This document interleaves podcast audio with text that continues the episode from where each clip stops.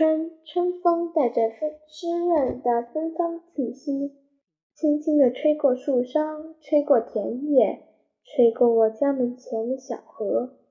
春天来到了，小河岸边的薄冰开始融化，那冰上的小水滴越积越大，晶莹透明。终于，滴咚一下，冰块掉进河里，沉入河水当中。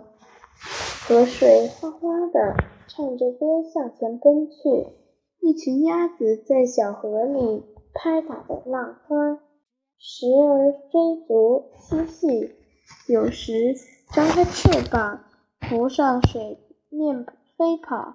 为了表达心中的快乐，它不时放放开喉咙大叫几声。古人说的“春江水暖鸭先知”。真是一点儿也不虚。河岸上的小树开始露出淡淡的青色，柔软的树枝在微风里摇转。怎么，河那边的田野也开始发绿了？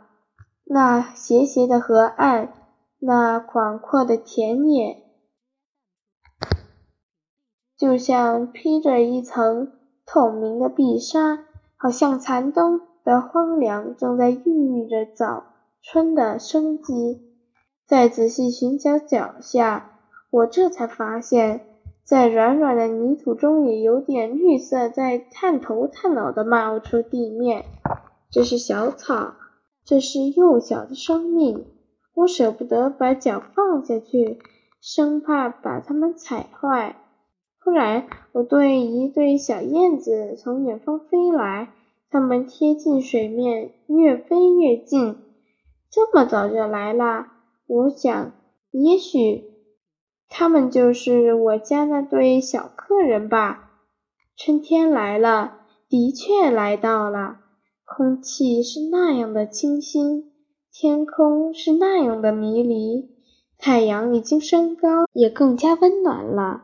它的万道金光。愉快的亲吻着万物，亲吻着我们的脸颊，那么温柔，那么亲切，就像一位慈爱的祖母爱抚着她的儿孙们。春天终于到了。